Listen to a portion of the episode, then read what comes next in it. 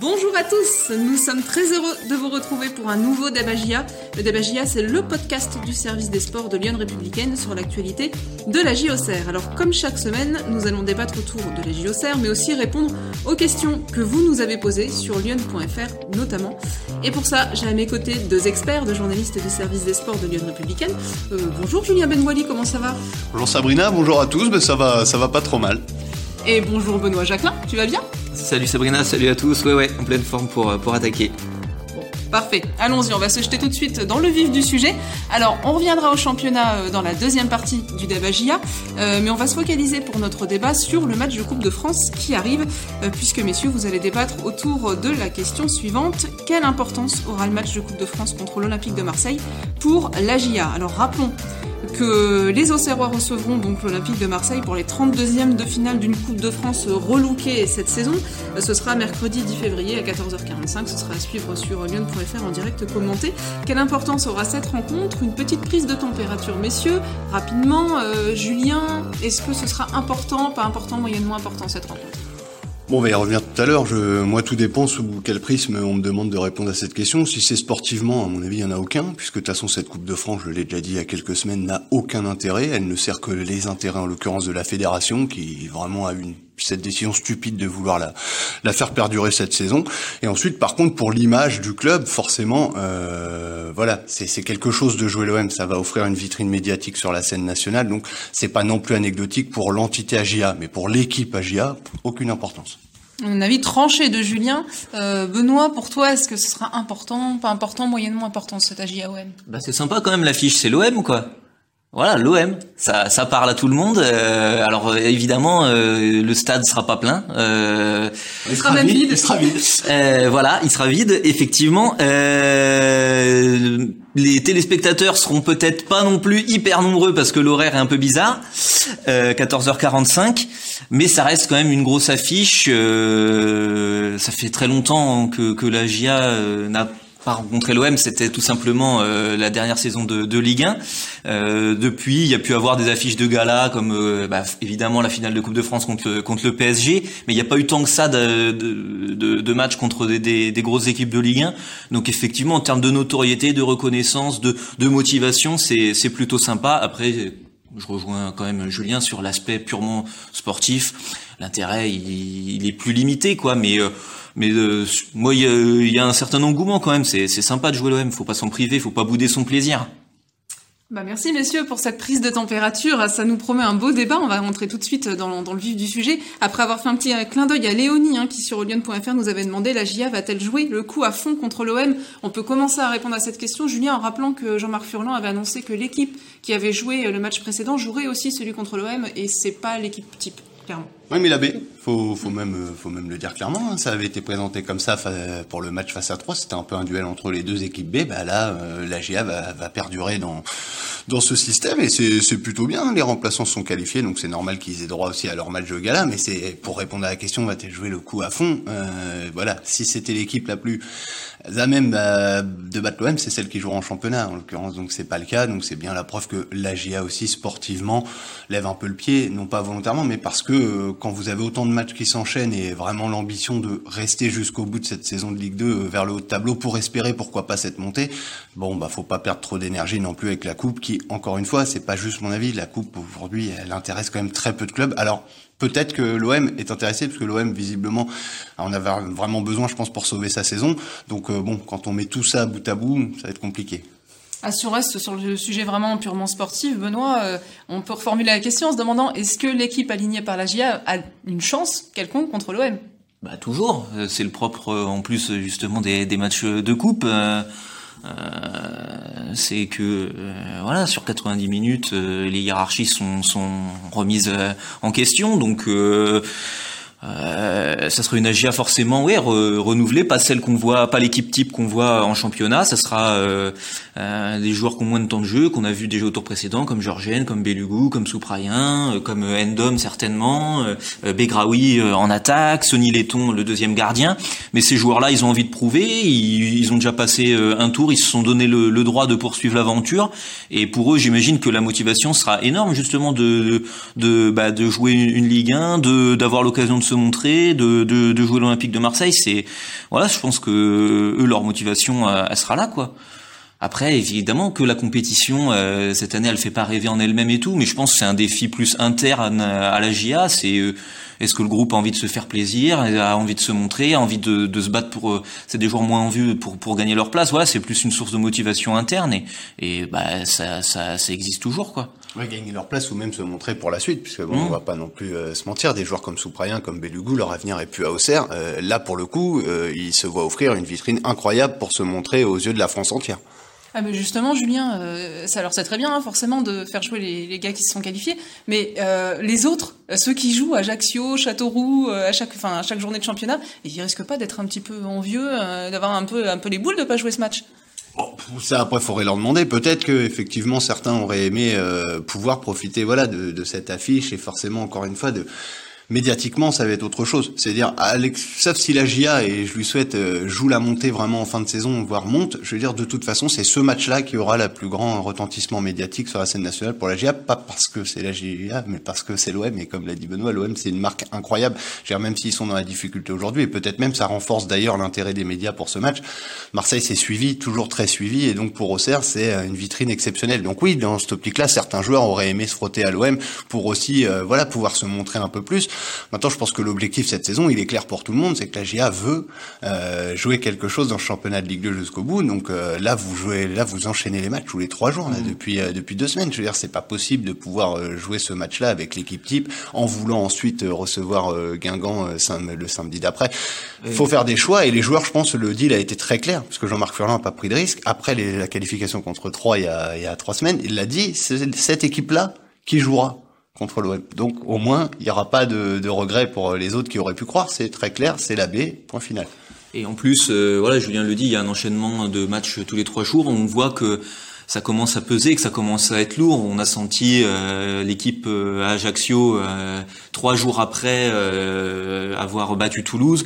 que c'était que c'était un peu compliqué, il commence à manquer un petit peu d'essence dans le moteur, donc c'est aussi une forme de logique de, de faire tourner et, et de, de, permettre aux titulaires habituels bah, de retrouver euh, la pleine possession de leurs moyens pour les prochains matchs du championnat. Et comme disait Julien, donc il y aura mercredi l'OM et ça sera dès samedi euh, la réception de Guingamp en championnat. Donc euh, euh voilà, faut, je pense qu'il y, y, a aussi un équilibre à trouver dans, dans les temps de jeu, quoi. Oui, mais d'ailleurs sportivement peut-être, comme le dit Benoît, le, le fait aussi que certains titulaires tirent un peu la langue et soit un peu, on en reparlera j'imagine vers la fin de, de notre podcast, euh, un peu dans le dur. Euh, on va pas se mentir statistiquement euh, sur les derniers matchs. Ça peut offrir voilà un enjeu pour certaines doublures face à l'OM de vraiment montrer qu'ils peuvent être une solution. voilà, pour eux là, l'adversité est, telle que s'ils étaient amenés à faire une belle prestation, je pense que ça peut renforcer aux yeux de Jean-Marc Furlan la crédibilité du, du fait d'être pourquoi pas des rotations intéressantes à certains titulaires. Ah, il n'y a pas que les remplaçants entre guillemets au Serrois qui auront des choses à prouver. Euh, messieurs, l'adversaire c'est l'OM.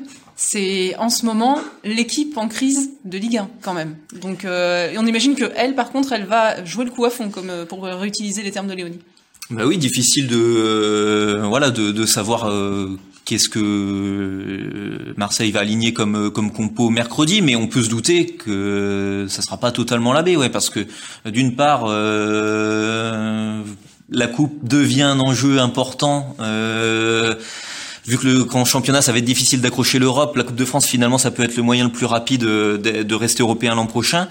Et puis, euh, imaginez que vous, ajoutez une élimination euh, au premier tour de la Coupe de France, alors que c'est déjà la crise bon ben euh, voilà ils ont pas besoin de ça non plus euh, donc ils vont mettre toutes leurs chances de toutes les chances de leur côté je pense et que ça sera peut-être une équipe panachée mais je pense pas que ça soit totalement la la la, la B de, de l'OM et je pense que ouais il y aura des joueurs euh, importants qui seront qui seront alignés face à la GIA ouais. Tu sens qu'il y a certaines rotations à Marseille, que ce soit le titulaire ou le, ou le remplaçant, à l'échelle de la GIA, c'est pas non plus énormément un problème. C'est vrai que parce que la GIA va bien en ce moment en Ligue 2 et que l'OM était en crise absolue, on a tendance, je trouve, à réduire le, gap entre les deux. Euh, Marseille, c'est un effectif qui a été bâti pour jouer, alors bon, peut-être pas le titre, mais euh, la Ligue des Champions, quoi, euh, en Ligue 1. Donc bon, même si vous mettez une ou deux doublures, ça devrait pas non plus les empêcher d'être très performants sur le terrain de, de la GIA. effectivement, euh, ça paraît difficile qu'ils puissent euh, ne pas jouer le coup à fond, puisque si vous leur enlevez en plus maintenant la Coupe de France, euh, je sais pas vraiment comment ils vont pouvoir vivre cette fin de saison, et j'ai peur que les supporters perdent encore patience.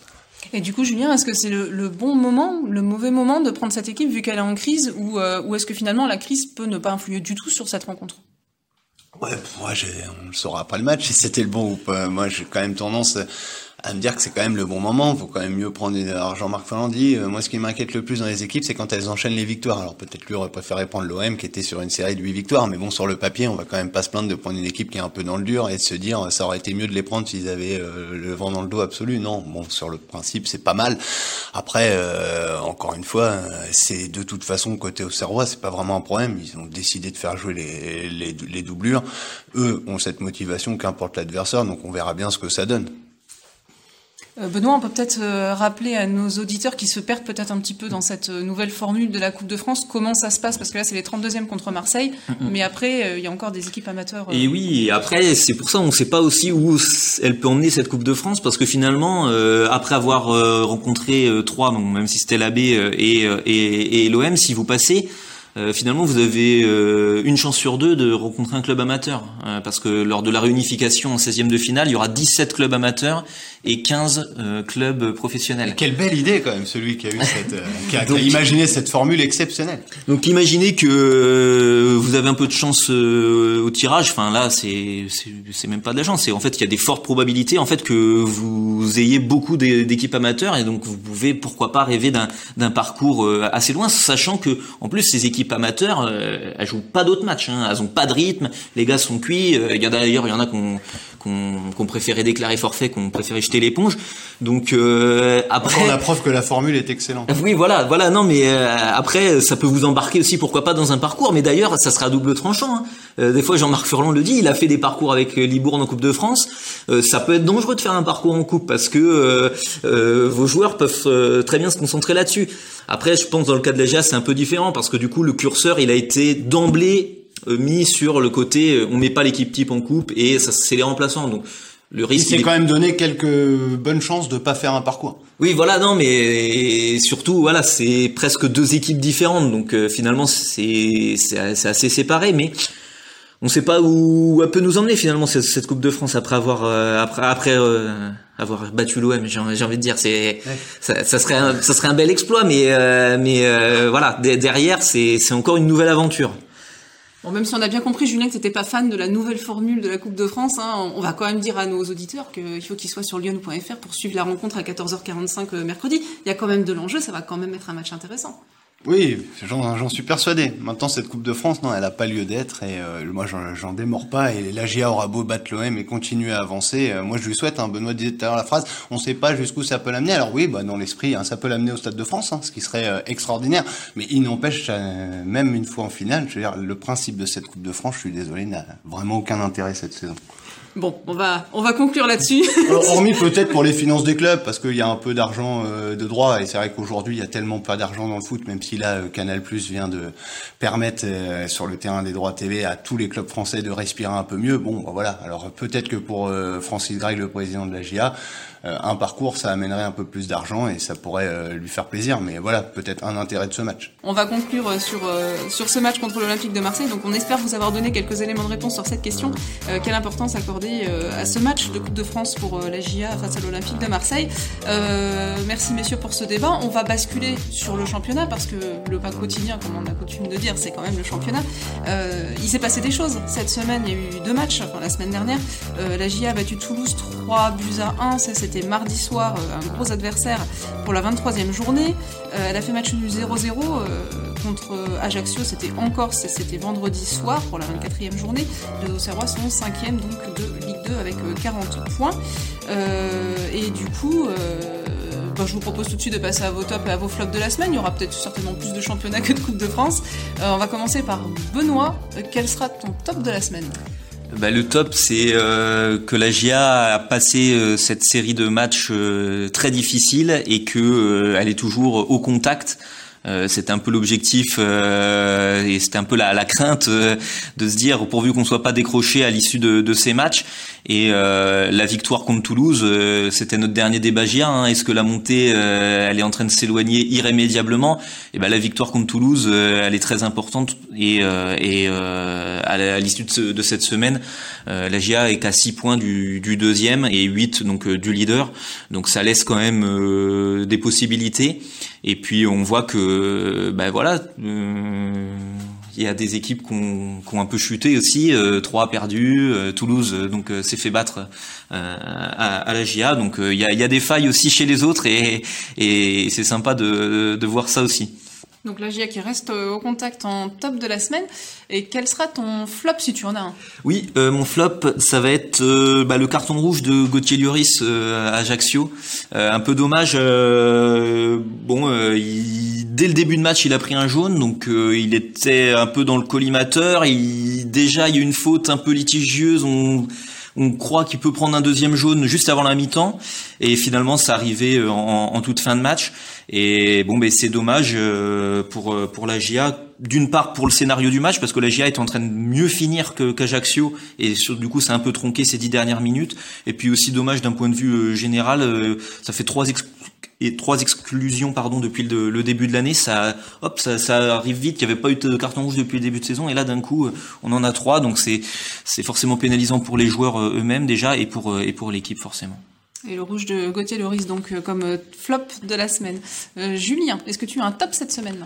Oui, mon top ce sera Donovan Léon, aussi bien face à Toulouse qu'à Ajaccio, il a été décisif. Alors contre Toulouse en milieu de semaine, les gens vont retenir son penalty arrêté. Moi, ce que je retiens surtout, c'est après 20 secondes de jeu, il fait une parade incroyable sur cette frappe puissante de Vandenbomen et il empêche l'ouverture du score toulousaine, qui aurait eu forcément un impact très important sur euh, sur la suite du match. On ne sait pas ce qui se serait passé. Et finalement, encore, s'il fait un peu la même chose. C'est deux énormes arrêts à la 11e et la 12e de suite. Et euh, il laisse la GIA finalement euh, dans un match qui aurait pu être très compliqué si s'il si, y a eu cette ouverture de score adverse, puisque pour le coup, la GIA a pas montré énormément de choses ensuite offensivement. Donc voilà, Léon a été plus que décisif à deux reprises cette semaine. Donc deux gros matchs donc de Donovan Léon pour ton top. Et quel est ton flop de la semaine? Bah, c'est toujours un peu difficile, mais euh, voilà, on est, on a mis le curseur assez haut sur les attentes euh, sur le plan offensif sur, pour cette équipe, puisque c'est vrai que la GIA marque euh, quasiment à, bah, quasiment à chaque match, et c'est vrai que là, cette prestation encore, c'est ouais, plus que décevante, puisque c'est vraiment à l'exception de, de Gauthier lors de son entrée qui a été intéressant. Le reste, il s'est rien passé. C'est vrai que voilà, ce match a confirmé quand même la méforme de, de Le Bihan et d'Autrette, qui sont les deux joueurs vraiment très importants de la GIA. Et voilà, c'est un flop. Alors ça engage à rien la suite, mais c'est vrai, attention quand même, parce que si ça se réveille pas dans ce secteur-là, ce sera, ce sera forcément difficile sans ces deux cadres-là. Les attaquants endormis comme flop de la semaine pour euh, toi Julien. Merci messieurs pour euh, ces tops et pour ces flops et je vous propose tout de suite de passer aux questions de nos internautes qui sont euh, très axés sur les deux matchs de championnat de la semaine et notamment on a quelques questions sur les, compos choisis par Jean-Marc Furlan pour affronter Ajaccio.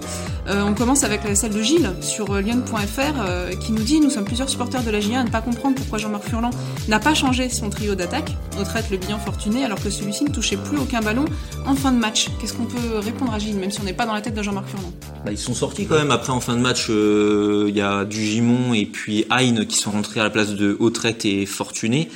Euh, après oui, le a, fini le match lui, euh, mais c'est sûr que le contraste il a été était saisissant quand on a vu les deux entrants et surtout Gauthier Hein qui a tout de suite apporté par rapport à des titulaires du coup qui sont apparus pas très en jambes et un peu à bout de souffle. Euh, bah voilà, ça, ça a marqué le contraste. Euh, après, euh, voilà, je pense que dans l'effet inverse, euh, je pense du Gimon par exemple, il a été mis sur le banc alors qu'il avait fait un doublé contre Toulouse, peut-être parce qu'il était un peu trop juste, et peut-être s'il avait été titulaire, pour le coup, c'est lui qu'on aurait trouvé en difficulté, alors que sur 20 minutes, face à une équipe fatiguée, bah ça, ça se voit beaucoup moins. Donc c'était une gestion de cet enchaînement de matchs un petit peu difficile. Euh, voilà, on en trois jours et, et, euh, et, ouais, effectivement, par contre, je partage le constat que ça s'est senti quoi. Ça manquait de peps côté côté Auxerrois. Alors tu parlais de Gauthier euh, il a plu aussi à Louis sur Lyon.fr qui nous demande, enfin qui nous dit qu'il a été excellent hein, en entrant à Ajaccio. Peut-il s'installer en titulaire prochainement Nous demande euh, Louis et Julien. Est-ce qu'on pourrait le voir titulaire Gauthier sur le papier, on peut voir n'importe qui, hein, titulaire. Euh, maintenant, c'est la régularité. Gauthier, c'est un peu son problème. Il fait euh, un bon match de mauvais, un bon match de mauvais depuis euh, depuis le début. Donc là, si il arrivait en tant que titulaire, en débutant un match, à avoir cet impact-là, Benoît prenait l'exemple là de Dugimon, qui donc aurait peut-être potentiellement été mis sur le banc pour souffler, parce que c'est pas du tout pareil de jouer 20 minutes, une demi-heure que de jouer une heure et demie. La Hein en sortie de banc, ça a été excellent. C'est peut-être aussi la manière dont il peut le mieux s'illustrer. Il faudra voir s'il arrive à avoir cet impact sur 90 minutes ou au moins sur une et le répéter dans le temps, euh, match après match, il peut s'installer, mais pour le moment, depuis le début de la saison, il n'y arrive pas. Une question de Gilles aussi, euh, qui lui nous demande quelle était exactement la position de Coef il semblait perdu sur sa partie de terrain et Angando ne lui donnait aucune solution. Nous fait-il remarquer? Est-ce que vous partagez ce, constat, messieurs il, y a, deux positions, puisqu'en fait, euh, la GA concrètement a changé de, tactique à la mi-temps face à, face à Ajaccio. C'est, euh, Jean-Marc Furlan a voulu garder, euh, malgré l'absence de Saki, qui est remplacé donc numériquement par Coef, de profils bien différents, il a quand même joué la première période en Corse en 4-1-4-1, et donc effectivement, Coef, c'est peut-être un poil trop haut pour lui sur le terrain, même si, donc là, ça n'a pas marché. En deuxième mi-temps, il a reculé. Il était aux côtés de Touré dans un 4-2-3-1. Donc après, je sais pas s'il était plus perdu que les autres. Moi, je j'ai pas l'impression que Coef ait été plus mauvais que, que les autres Servois. J'ai trouvé que le jeu, d'ailleurs Jean-Marc Ferrand lui-même, euh, après la rencontre, le, reconnaissait, le jeu au Servois n'a pas été au rendez-vous sur, euh, sur le terrain corse. Et je, trouve ça difficile de mettre ça sur, sur le dos d'Alexandre Coef. Ouais, c'est peut-être plutôt la, cause et la conséquence qui sont pas les mêmes. C'est peut-être parce que voilà, les Auxerrois étaient perdus que lui était pas, que Coef n'était pas forcément très à l'aise non plus. Euh, Stéphane se projette déjà sur Twitter et nous demande à qui profitera la suspension de Loris, Benoît.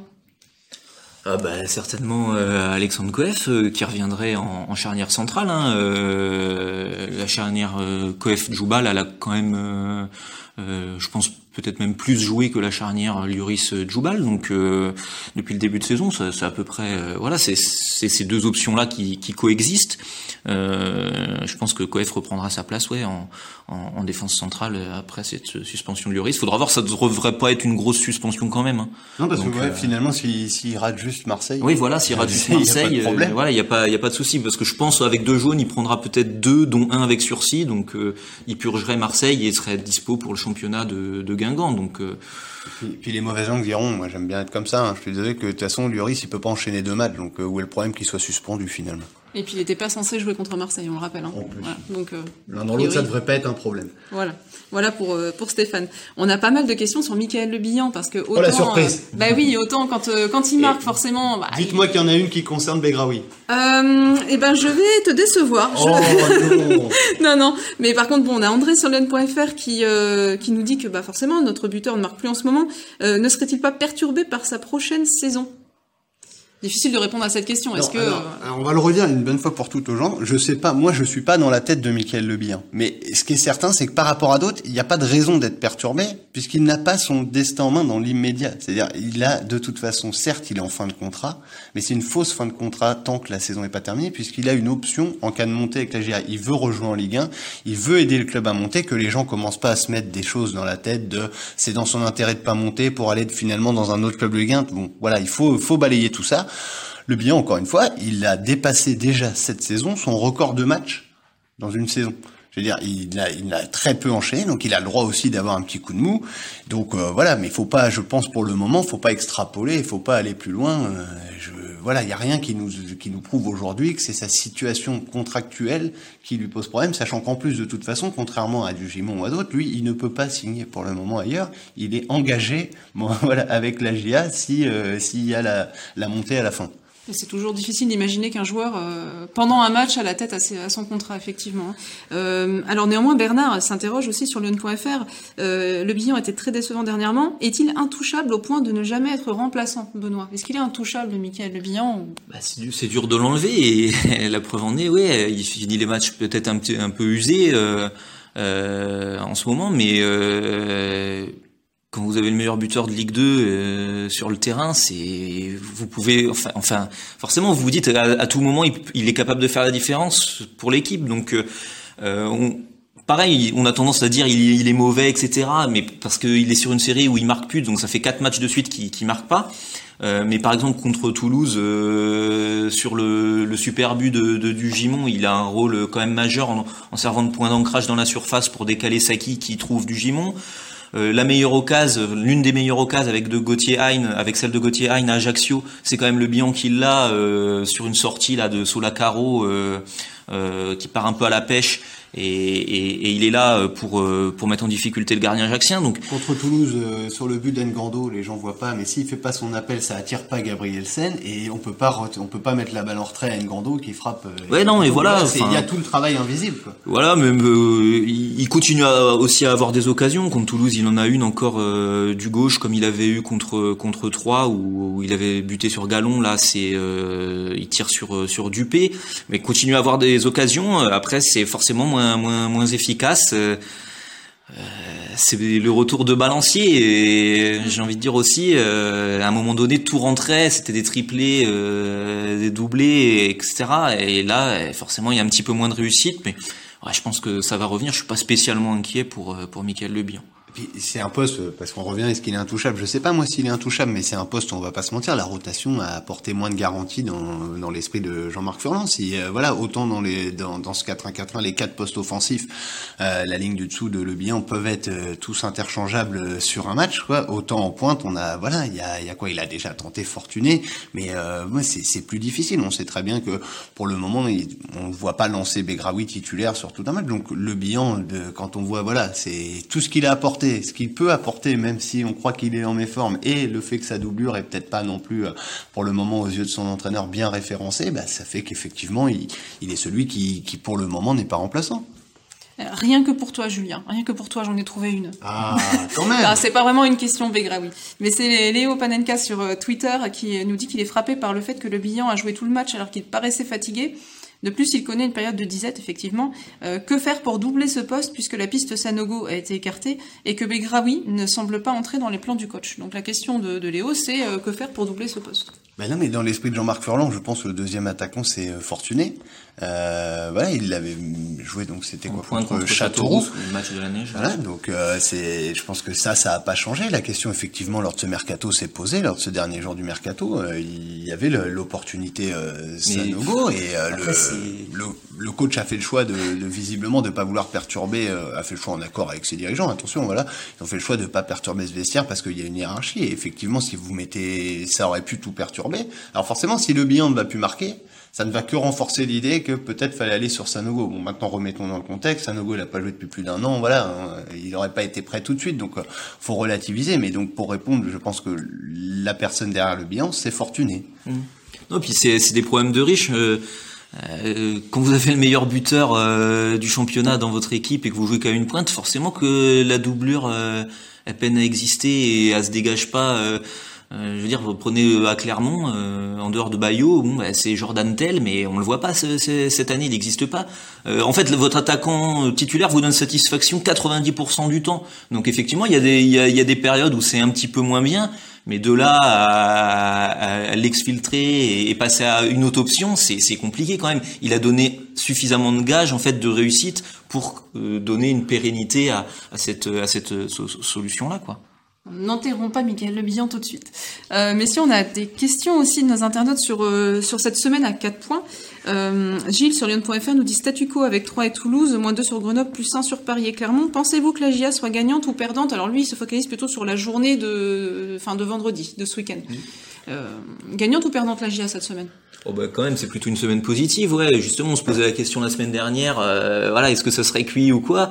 Euh, la, la, morale de la semaine, quand même, euh, c'est en battant Toulouse et Là, le, le, match nul ou dans un match où vous n'êtes pas bien, vous, prenez quand même un point chez une équipe en forme. Juste redire, Ajaccio avait gagné ses quatre matchs précédents à domicile.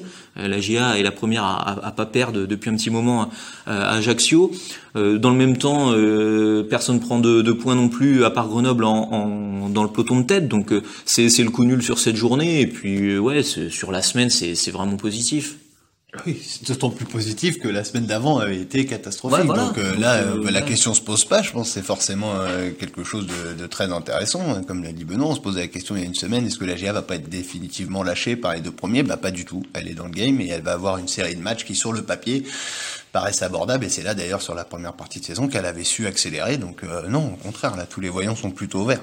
Donc euh, Julien Mathieu sur lune.fr nous demande la GIA a-t-elle gâché sa victoire de Toulouse avec le nul en Corse? La réponse est non. Non, mais non, mais parce que ouais, je jouais très bien. C'est vrai que puisqu'on disait il fallait absolument la victoire contre Toulouse, le match d'après il n'y a pas victoire. Je peux comprendre que Mathieu se dise euh, ouais c'est un peu dommage. Oui, c'est dommage, mais quand on voit les autres résultats et surtout euh, encore une fois Ajaccio c'est pas n'importe qui. Le scénario du match en fait, vous pouvez pas avoir de regret de pas l'avoir gagné ce match-là quasiment. Vous pouvez plutôt le perdre. Voilà. À part, euh, voilà, il y a eu sa montée en puissance sur la seconde période, mais euh, de là à se dire euh, que la G aurait pu gagner ce match, non. Donc on reste sur une semaine positive au niveau comptable pour la J Auxerre. Et puis il y en a une autre qui se prépare et qui sera tout aussi intéressante à suivre bien sûr sur lyon.fr et sur sur, sur Lyon Républicaine. Euh, merci messieurs d'avoir répondu déjà aux questions de, nos internautes. Merci à vous de nous les avoir envoyées. Euh, n'hésitez pas à faire la même chose pour notre prochain Dabagia. On vous donne rendez-vous le dimanche 14 février. Ce sera donc euh, après la réception de l'Olympique de Marseille en Coupe de France dont on a parlé, ce sera mercredi. Et après aussi la réception de l'En avant Guingamp. Deux clubs en crise. Voilà. pour l'instant, avec des intérimaires. Donc finalement, la GIA s'en sort pas mal. Une belle semaine. Une belle semaine. Euh, Guingamp, ce sera pour le championnat, bien sûr, de Ligue 2. Euh, merci, messieurs, et bonne semaine à vous. Bonne semaine. Merci beaucoup, bonne semaine. Ciao.